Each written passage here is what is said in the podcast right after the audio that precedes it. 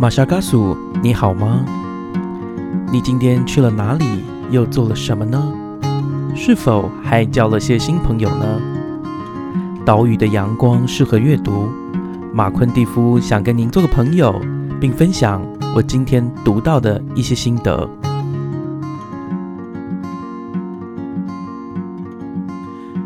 马夏嘎苏，你好吗？欢迎再来我们的马夏尔克书节目，我是马昆蒂夫。今天在节目开始之前，我要跟大家说一下，就是我们的节目呢，在九月份开始，礼拜二都会有一集新集的节目，然后在礼拜五跟礼拜六会有两集，各十到十五分钟的这个经典阅读。所以今天呢，可以算是我们正式进入这种经典阅读之前的最后一集。然后我真的非常非常高兴，我今天请到了啊，今天我们要介绍的书《伊布奶奶的神奇豆子》的作者。聂寇索克洛曼啊，那个聂寇跟大家自我介绍，跟大家 say hi。哎，乌尼朗罗米上，呃，我是聂寇索克洛曼，聂寇索克洛曼，布隆族作家，我是来自南投县信义乡望乡部落的布隆族人。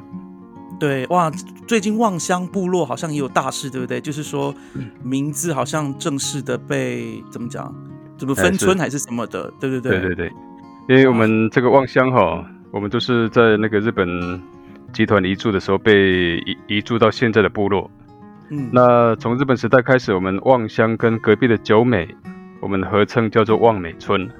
是，那其实我们是有相对的相当的距离的，就是我们没有那么靠近，隔了一个山谷。然后这两边的聚落，一边是周族跟布农族的卓社群，那我们望乡是完全是属于布农族的栾社群，所以在距离上、空间还有文化差异，那其实是差异蛮大的。那从我小时候就一直在谈，要要分村了，就说大家也觉得应该各自这个兄弟登山各自努力了。那后来终于在今年的时候，我们就分村出来。然后改名叫做咖喱布安，嗯，哦，咖喱布安，好，咖喱布安其实是周族，因为我们南投县新义乡哈，它过去其实是早期是周族的传统领域，是，那咖喱布安是他们对那个地方的一个，其实不是地名，嗯，而是一种形容，哦，怎么样的形容？他们叫望乡叫做斯沟斯沟布纳。哦，是 Gos Buna，好，那周主很多地名都是什么 Buna 啦，什么那种，哈，那我们布农族比较都是那个岸，咖喱布岸，哦，或者是比得岸，啊，新的巴烂啊这种，那他们说那个咖喱布安呐，哦，就是我后来我们沿用叫做咖喱布岸，因为望乡是个高山台地。每次他们从四面八方，可能从阿里山呐，或者是在附近的这个有一些活，呃，比方说呃往来哈，比方说祭典呐，从那个地方过来，然后要上到望乡这个高山台地哈，他们就说那个是一个会让小腿很酸的地方，是，哎，对对，所以其实那个意思是在周主是看的腿就会发酸了。啊，这样子哇，这么陡峭是吧？是是是是是 是，大家有没有听到？就是这就是布农族男人的声音哦。有时候很多人，因为我这我在做这个说书啊，很多人都说，哎，马昆蒂夫听起来比较呃这个阴柔啊等等的。我告诉你，我家里的，我刚听到那个你后的声音的时候，我觉得很像回家，你知道吗？跟爸爸、叔叔、婆婆对在讲话。对，而且呃，年后他自己也是一个呃，可以说是。嗯，非常用心的这个文史工作者吧，可以这么说。所以有很多的，他一一开口就讲了一个故事啊，讲了他呃原乡的一个故事，呃地名故事的起源。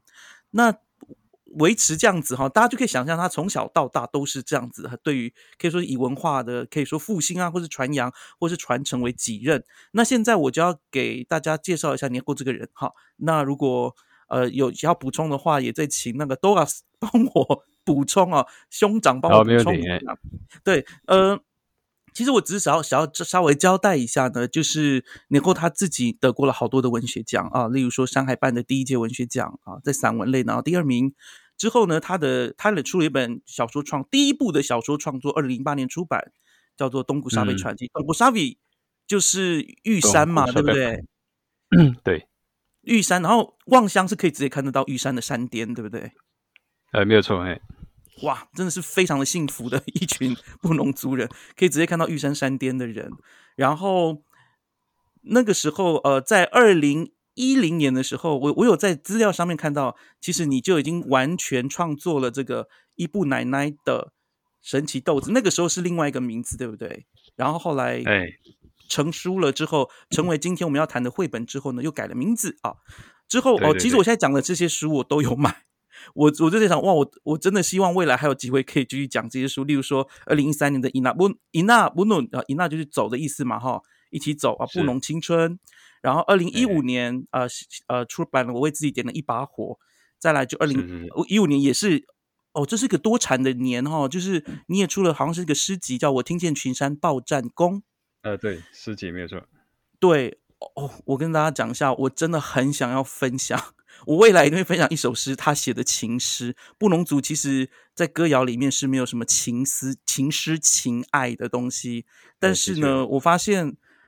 你过他真的是非常深情的布农族哈，真的是把那个我讲怎么把里面全部都翻出来那种感觉非常厉害。山猪吧，对不对？我记得好像是山猪的爱，我忘了。对啊，对我那个诗名叫做《我是一头山猪》啊。对，哇！我那时候在听，我听你过在朗读哦哈，在那时候他在一个呃呃文学奖上面朗读这首诗的时候，我自己。脸红心跳，实在是太深情了吧！这个布农族真是，我觉得你自己是个奇葩，这个深情的布农族。再来就是最近啊，有出一本书啊，也是绘本，叫《我的猎猎人爷爷打害黑熊》。好，我这跟各位讲一下，稍微交代的就是年后他自己有许多的一个写作历程，然后不同的文类都有试过，而他呢，其实我看一下，好像反而。你在写绘本这件事情还反而是蛮蛮早期的。不过我想先问一个问题哈，就是说你当初呃写了绘本的故事，但是为什么到了二零一七年的时候才正式的出版？中间是怎么样的一个过程？呃，其实这样子啊，我在两千零八年的时候，呃，开始正式认识到布农族的豆类文化。那那个是一次我去秘鲁。参加那边的一个国际马铃薯年呢，就是联合国举办的一个国际马铃薯年，是在秘鲁那个地方。那我们去之前，其实我们不是，我们实际是参加一个民主生物学大会。嗯哦，然后原来，但是当刚刚好那个马铃薯年是在秘鲁那个地方。那我们去之前，我们看到一些照片哦，我以为说那是豆子，嗯，那就是很多样的，很像豆子一颗一颗的这样。那到了到了这个秘鲁之后，才知道说原来那个是马铃薯。嗯哼，就是我们我们印象中的马铃薯大概就是那两三样，是，就是黄黄黄土土的那种土灰土灰的土土土黄黄的。对。那但但是我去那个秘鲁，我真的是大开眼界，就是说它是非常多样，哦，什么颜色都有，大大小小都有，有的小到我以为说那是我们这边的那个小番茄。哦哦，我也说是我们这边的那个小李子，原来也是马铃薯，然后不同形状。嗯哼，那我们到了那边之后，得到一个更为惊人的数据，就是两千零八年的时候，呃，联合国用 DNA 的这个技术去分类，然后得出一个结论，呃。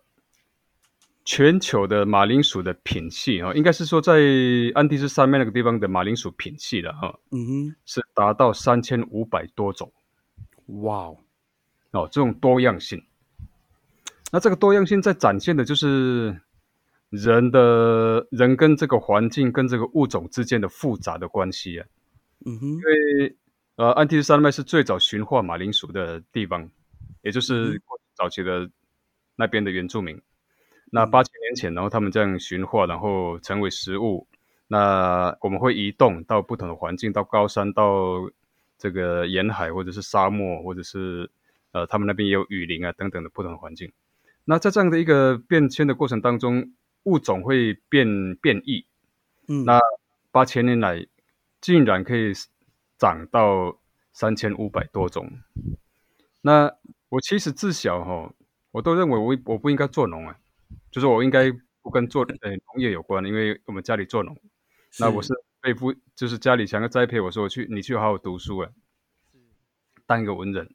那我却在那一次之后，我我回到家乡的这个飞机上，我就开开始在思考，在我们的家乡里面，我们是不是也有这样的呃那个叫做生物文化多样性的文化成就？嗯哼。就是说，一个生物它多样性跟相是相对于一个稳定的文化跟那批之间的互动，哦，那但是我回头看，我从小已经看没有再看到我们的这个所谓的小米，哦，那个只是一种老人家在说的，我我其实真的是没有看过小米田的，嗯，所以我想要找小米几乎是不可能。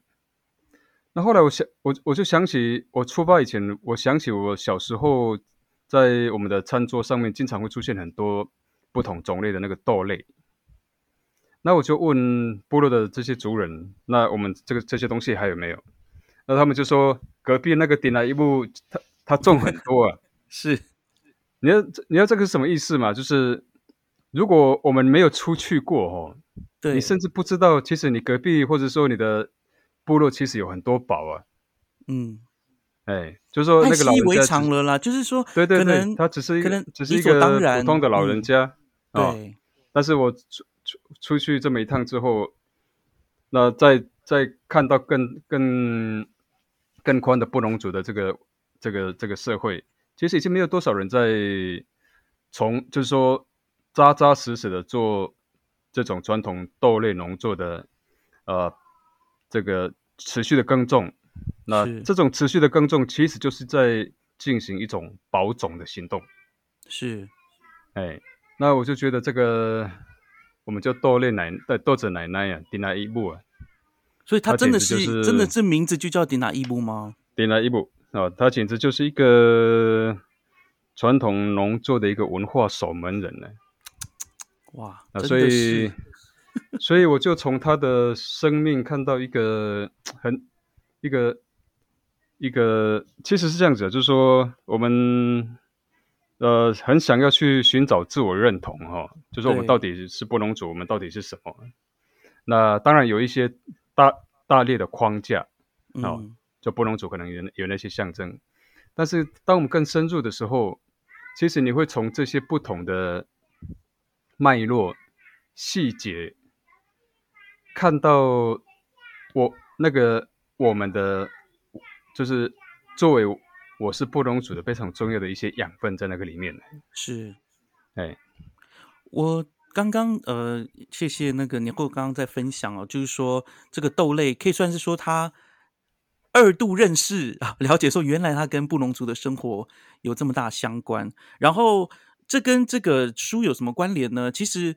我要进入这本书之前，我要再讲，其实你会有自己写过一个报道吧，啊，就也就是关于你刚刚提到的这个过程。后来在对对呃原住民族文学奖里面，对报道文学里面，然后是然后第二名是不是？我那个时候也是很是当时是二奖了，但是首奖重缺了。对对对对对对对，这这很重要，所以我们所以所以我们号称自己是首。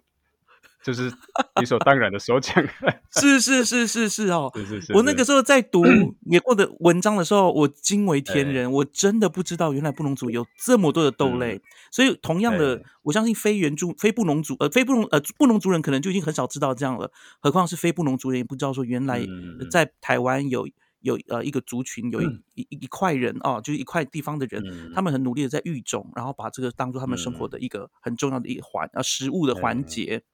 那我要再讲这个伊布奶奶的神奇豆子啊，我觉得必须要去谈到说，呃，所以在里面哦，主要是讲豆子，就是奶奶在育种这件事情，对不对？而且它有还有带入一些神奇的，就是应该应该说是神话故事，哪哪一股人嘛，对不对？哪一股论？哪一 古古对哪一股论，哪哪一股伦。对对对，那一古伦人，其实呃，我我用容我用三十秒时间讲一下这个绘本。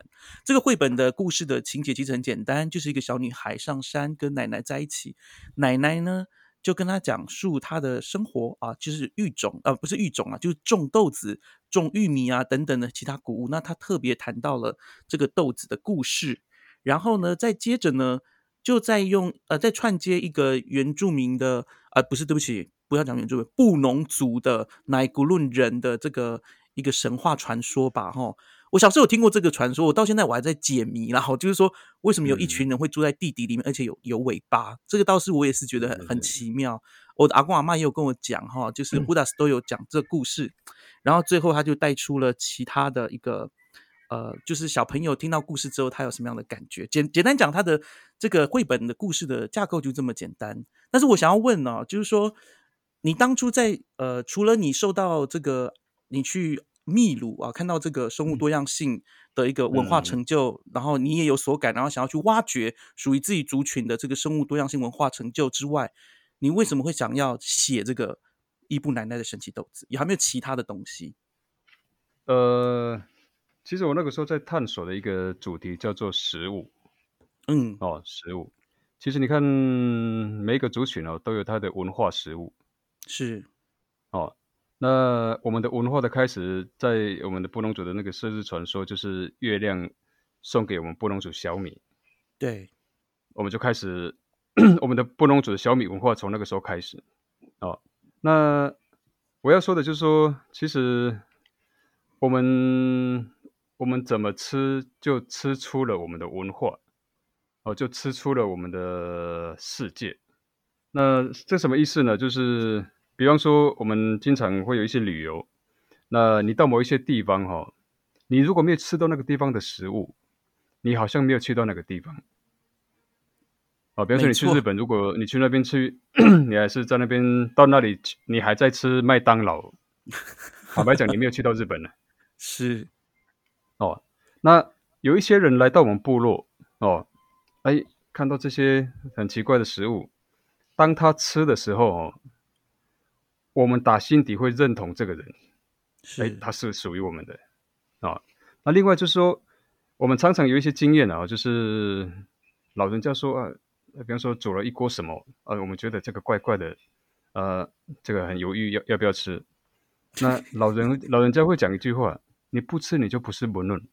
哎，这是真的，真的，哦、这这话吃了，老人家不会说哎，你就是不论，他的眼神就在肯定你，就是你吃的当下，你就是不论，也就是。意思就是说，呃，食物决定了，食物决定了我是谁，以及我们来自哪里啊！我刚突然想到一件事情哦，就是说吃这件事情其实跟分享很有关系。对，这个吃绝对不是只是说一个人，然后再来对，跟分享有关，再来就是食物这件事情，它是一群人的事情。对，真的。然后再来，它会跟我们的环境是互动的。没错。哦，所以。食物这件事情，如果是以文化食物来说的话，它更涉及到叫做食物的比较学术的说法，就是食物主权了。嗯，食物主权的意思是说，呃，你就是这样吃，你要吃吃出了你的民族、你的文化、你的祭典、你的呃这些呃禁忌，甚至你的你的这些世界观的想象，哦，包括你的这个 神话传说，哦，那。这个食物一旦被限制、被被禁止，或者被改变，哦，是它其实会要了这个民族的命。我非常赞同你刚刚说的这个部分哦，就是说，大家如果知道布农族的文化食物，当然一定是小米。其实，在布农族的很多的记忆里面，都一直强调小米的播种啊、成长，甚至呃灌溉到最后的收割。哦，布农族也是台，我如果我没有记错，好像是台湾原住民族里面最多记忆的哈。最后祭祀的那个的族群，然后这完全都围绕着小米。我那时候经其实就是其实都是食物。那其实我打一个比方呢啊，我我常常在一些演讲我会我会打这样的一个比方，就是说，当你有一天你去到国外哈，然后那个年那个年代是没有手机、那没有网络的时代啊，然后去到国外读书了、工作也好，然后已经两三年没有回家，那那个时候的。呃，你要跟家家里联络，可能还要写信，两三个月以后他们才收到你的信。那你在欧美哈，比方说你在巴黎哈，这个香榭大道，那走着走着，在某一个拐弯处，你闻到一个又又非阵阵传来一个又臭又香的味道，你还不确定那是什么哦，就是臭豆腐的味道，但是你还不确定那是不是臭豆腐。作为一个台湾人哦，嗯，那个味道整个扑上来，其实是家乡的味道啊。啊，那味道可能你就还没有，呃，它甚至就是刚好一个，呃，这个阳光哈、空气、湿度，然后那个臭水沟散发出来味道，几乎等于这个臭豆腐。但是那个味道扑上来的，其实不是只是食物，是是你的整个叫做家乡的这个东西啊，还有回忆，还有你的成成长的历程等等，还有你的认同啊，还有你的家人呢，各式各样的回忆都在那个食味道里面呢。你知道鲑鱼怎么样可以溯源吗？后来有人反映。对，鲑鱼其实之所以能够溯源啊，不只是说它的什么什么大脑里面磁场像鸟那样，不是，它其实靠嗅觉，这是非常惊人的一件事情。它可以靠着嗅觉回到它还是小鱼苗的时候，就住着那个河床。对，对对，所以我的我的绘本这个东西，其实我我我很我很核心的在谈的就是，呃，食物怎么就怎么。定义我们这个民族哎，我看到你的论文的时候，我发现我没有想过，竟然不能有二三十种豆子。你那个时候在研究这个伊布奶奶的神奇豆子的时候，你收集到那看到那些豆子，而且他们每个都有乌伦的名字，我那个时候非常的讶异。你自己，你你可以分享几个？你觉得你在呃这这个看到这个迪拿伊布收集的豆子里面，有没有哪些豆子对你而言你觉得意义特别深，或是有一些故事？OK，我其实从小哦，对我们的那个豆子这些。这些相关的用词跟说法是模糊不清的。是我们有两种说法，就是我们的豆子有两种说法，一个叫梅努，没错，梅努啊，那另外一个叫做布拉瓦的。哦，对，到底这两个，我布拉瓦不是只是梅努的一种吗？我一直以为是这样。对，就是有时候老人家拿出来，他就说：“哎哎，喝喝一下这个布拉瓦的汤哦。”可是他手手他端的是豆子汤，嗯，他就是豆子，然后。有时候端出来，他说：“哎，这个是 menu，哦，嗯，那我因为从小也没有好好的去研究，呃，我们也觉得反正反正就是豆子，哦，那我就是因为这一次这一次去了秘鲁之后，回过头来，我再我才重新认识，就是把这些模糊不清的这些我做过去的认知，呃，做了一番的清，就是更清楚的认识。”爬树整理，嗯，爬树整理，然后我还发现我们的豆子哦，其实那个整个分类啊，嗯，还有那个里面的这些多样，呃，命名啊，多样性其实是非常的丰富。我们还有豆子的分类，嗯哼，我我才知道说，我们讲，比方说某一些豆子叫做梅努，就是它是属于梅努类的哈，嗯，它们其实是圆豆。哦。所谓的圆豆就是，比方说那个绿豆啦、红豆啦，哈，这个都是圆豆。那布拉巴的类的是扁豆哦，哦，比方说我们像我们知道的，像花豆啦，或者是皇帝豆这种，他们是属于布拉布拉巴的类啊。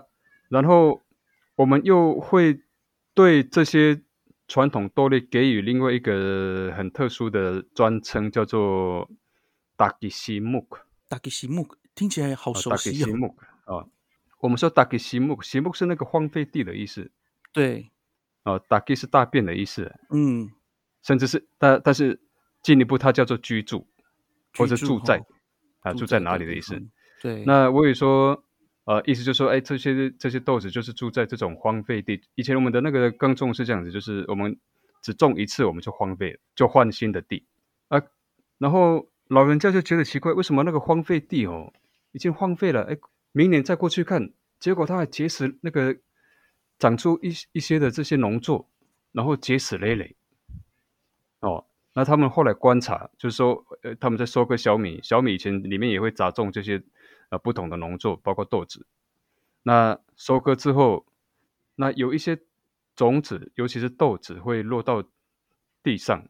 那那些老鼠啦、小鸟啦，吃一吃哈，消化没有完成、没有完全，就把它大便在那个我们荒废的那个农地。是啊，所以把这样的食物叫做达克西木。达克西木，哦，意思就是说，它们是一种呃，好像是一种很自然的方式，然后不是我们自己耕种。是自然的一个过程，然后成为我们的食物。嗯哼。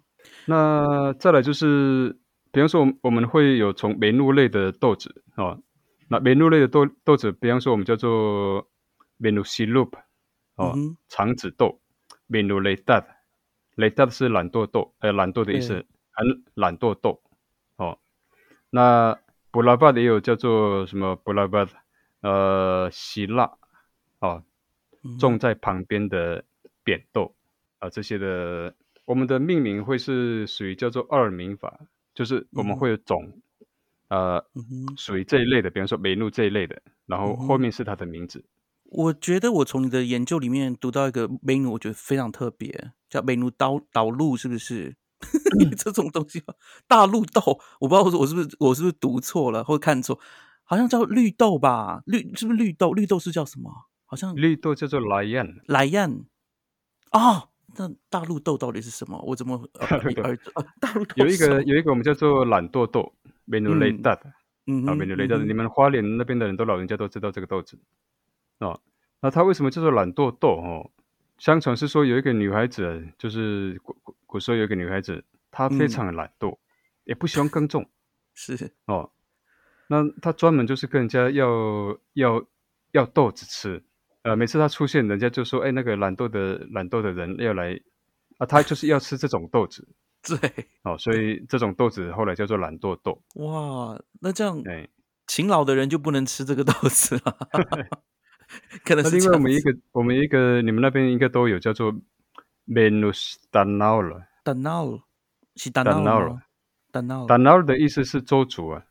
嗯，哎，呃，menus danal 就是说它是。是来自周主的豆子，嗯，但是我问过很多老人家，他们不愿意承认说这个这个豆子是从周主那边偷过来的。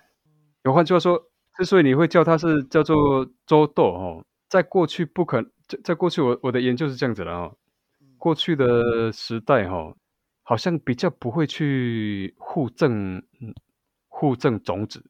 你可以跟他交换任何。你说跨族群的互赠，还是说跨家屋的跨族群哦？跨族群比较不会有这种物种交换啊。哦，我们有一我我们有一些故事在谈到这个，哎，就是不比较不会去，他不会送给你了哦。你去那边交易，可能就是换一些一物一物的东西，但是你要离开，他还要检查你有没有带走那个他们的农作物。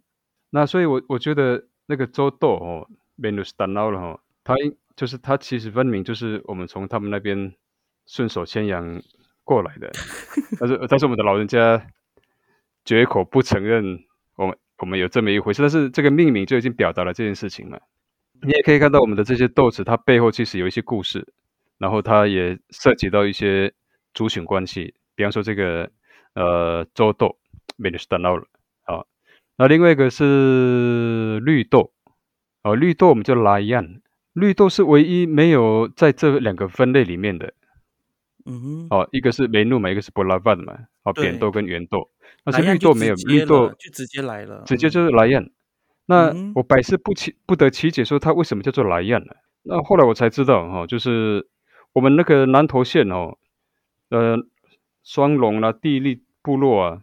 嗯，那个地方有很多信那个幸福的信的人，他们的那个家族名叫做马杜莱燕。哦？哦，马杜莱恩，所以意思，那我们都开玩笑讲说，哎，那个绿豆家族，哦，绿豆家族，那他们的他他们有一个故事是这样子的，就他们祖先有一次到下到山下跟那个希腊雅族 那个以物以物易物是。哦，那什么都可以交换，然后他也那在那过程当中，他偶偶然从吃到绿豆，他就觉得怎么那么好吃，惊为天人。惊为天人哦，从来没有吃过哦，是，但是人家就不不让他带走，那他就想尽办法藏到头发啦，藏到耳朵啦、鼻孔啊、眼皮啊、嘴巴哦、指甲缝啊，都被发现，就被发现说你要想想要跟人家偷偷偷偷豆子，他最后这个祖先就说 他是放在那个男男生不可描述的那个地方。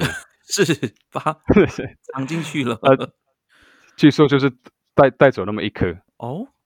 嘿，那从此以后我们不能说才有了绿豆，就莱莱亚这个豆 这种豆。所以莱亚其实跟希拉雅的这个族名有关联呢。对啊，莱亚嘛，希拉雅莱亚。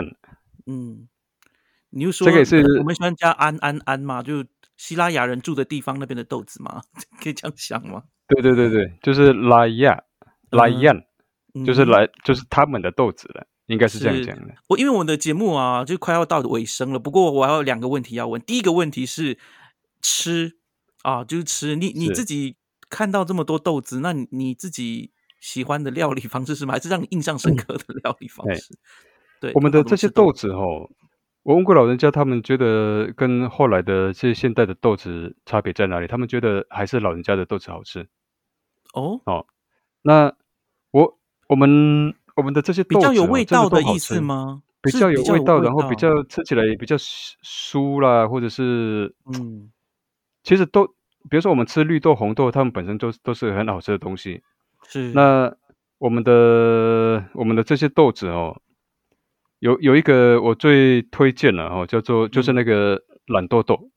嗯嗯嗯嗯，懒豆豆来煮那个肉啊。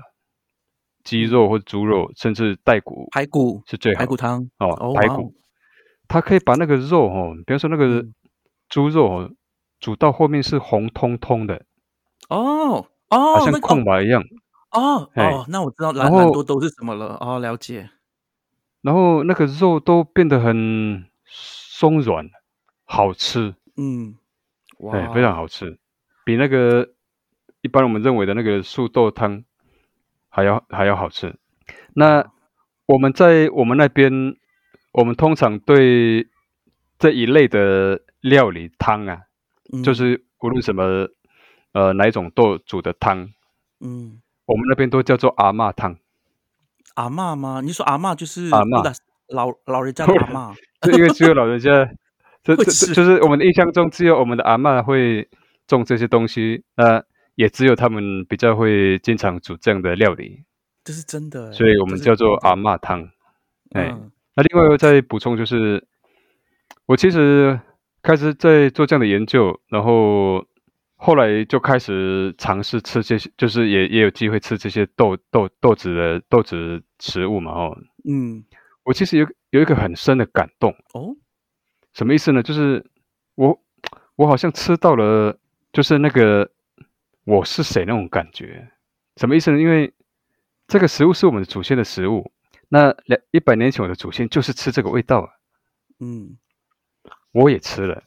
嗯，那那个味道就是正如我一百年前、两百年前、三百年前、五百年前的祖先的那个滋味啊。是啊，就是这些食物呃养活了我们过去的祖先嘛，然后代代相传到我们这一辈，所以我才会觉得说。我们要很珍惜这些，第一个是祖先留给我们的食物了，啊，再来就是我认为那是上帝分配给我们不农族的食物，哎，那是不不应该被遗忘的。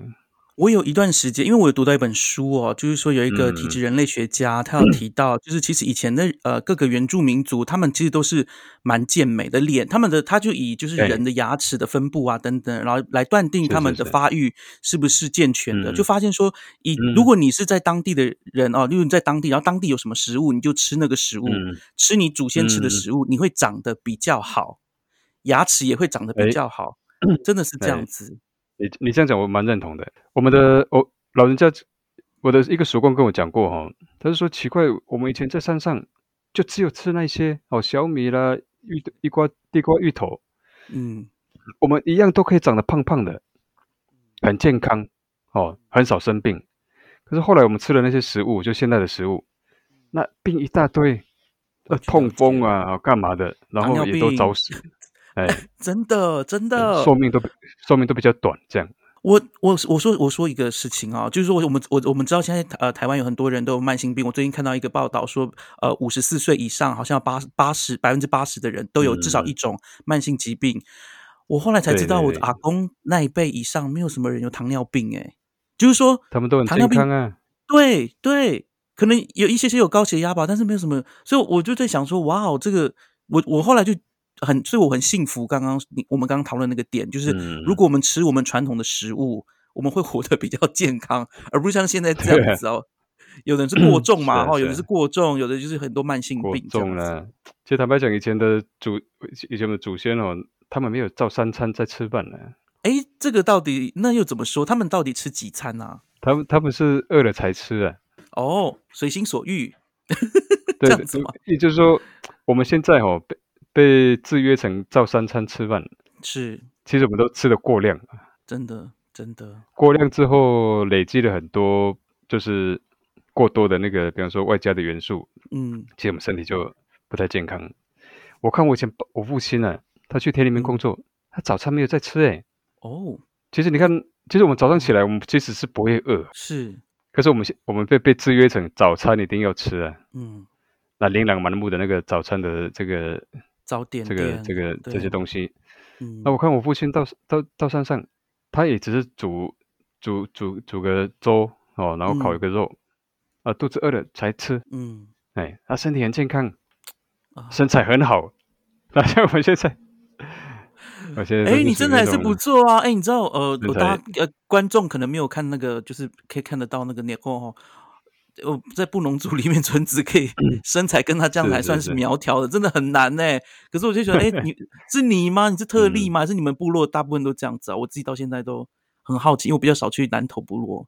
可是哇，我们花东的那个身材，一个嗯，哇，真的是一个比一个好壮。你你可以看到我们现在的无论部落的族人的那个身材哈，对，其实都是有点过胖，都是伊布奶奶啊，就是你伊布奶奶的那个图像，就过 BMI 都超过三十五那种。对对对对，哎。很可惜，我们怎么会谈到这个健康饮食？没有，因为呃，刚刚有提到，就是说呃，它是作为一个饮食的一个部分，然后也我觉得，是是是，我我我其实我这我做一个问题就想问说，伊布奶奶，因为你刚刚讲到这些豆子啊等等的，我觉得他真的可以再写另外一个绘本呢。你有这样的打算吗？还是你觉得他是比较嗯分析性的东西啊？应该可以再延伸，然后另外一个，这是你的问题吗？对，这是我的问题。应该会在，应该是有有机会可以再继续他的一些呃故事，或者说一些内容。那另外一个问题就是，因为这个事情，呃，我投入在豆类的文化的研究哈，是在两千零八年开始，那现在已经两千呃二二年，已经过了十四年了。哇！那然后后来疫情哦，然后豆子奶奶他们夫妻，她的老公也在前几年过世。Oh boy！哦，这个老人家就是。其实，其实，呃，我们在部落做这些文化工作，哦，呃，像他们夫妻俩，其实我都觉得他们是我的老朋友，你知道吗？是，就是那种，虽然我们，我我都我都叫他们就是我的长辈，对，但是因为我们跟他们很知道彼此在做什么事情，嗯，所以他们看我的眼光或者是态度是不一样的。那我们好像就好像是一种，在整个整个整个我们无论的历史的这个洪这个洪流岁月里面，难得的那种知音啊，对，忘年之交，忘年之交，对对对，有点类似这样。所以每次跟他们在一起，他们就把我当做孩子啊，然后你也跟他们在一起，也很觉得很舒服。是。那但是老，但是我们一直都觉得说老人家他们会一直在我们身边呢。嗯。呃，就就离开了啊，就是 这个豆子爷爷就离开了。是豆子爷爷离开之后，那接下来就疫情哦。嗯，那豆子奶奶自己也一个人，她还是很勤奋的在做她的农农事的工作，但是后她后来身体也不太好了。然后我后来才问她说：“哎，那因为我自己也离开了，就是不太常住在部落。那我在问她说：‘哎，你那些豆子还有没有？’哦，我发现好像。” 如果在望乡来讲的话，好像很，在我的部落来讲的话，好像有很多已经呃不复存在的。哦哇哦，哎，这个这个我这个我就这个就给我一个非常大的警觉，哎，或者是说反过来讲，如果我要再找的话，可能我要再扩大到更大的布农族的社会里面去找一找，是不是还有别的老人家，他们分别种了哪一些这样。哎，真的，我呃，我其实你知道吗？我受到你的书的启发，我是认真的。我后来有跟我的部落里面的人找那些豆子啊，或者是那个，就是我知道留几颗豆子，这样我的想，我就有一个很浪漫的想法，放在试管里面，然后放在家里当做一个装饰品。哎，真的很难找到一些，我我没有办法像你找到这么多啦。我那时候看到你是二二二三十种，那非常多。我顶多不过就说到五种这样子，对对对，就是要慢慢的。是刚好因为我们这个豆子奶奶。豆子奶奶为什么要种？哦，我我大概再再讲一下，就是她其实是思念她的母亲呢。Oh my god！哦，因为从小相依为命，跟母亲，然后这些小时候的农作跟食物，大概就是这些。所以她嫁到部部落的时候，她也看到她老公家徒四壁啊。嗯。哦，那那她就带了一些食，就是种子过来。哦，你没有种东西，你就没有食物可以吃啊。是。那所以有一次我去他田里面要找他，我还没有靠近的时候，突然他就嚎啕大哭啊。嗯，就说：“哎，奇怪，这个眼前这些豆子都开花结果哦，应该是很开心呢。”嗯，那等他比较平复的时候，我才问他说：“到底到底发生什么事情？”是。那 豆子奶奶就说：“看到这些豆子哈，他就突然好像呃，就看到妈妈在眼前呢。哦，那他的心就整个飞到妈妈那边去了。然后他就反复听到妈妈跟他讲说：‘你是一个很勤奋的孩子。’”这个其这个勤奋在布隆族是很重要的，对女性、对男性的一个一个评价，很勤劳。那你看你种的豆子很漂亮，你是一个勤奋的孩子。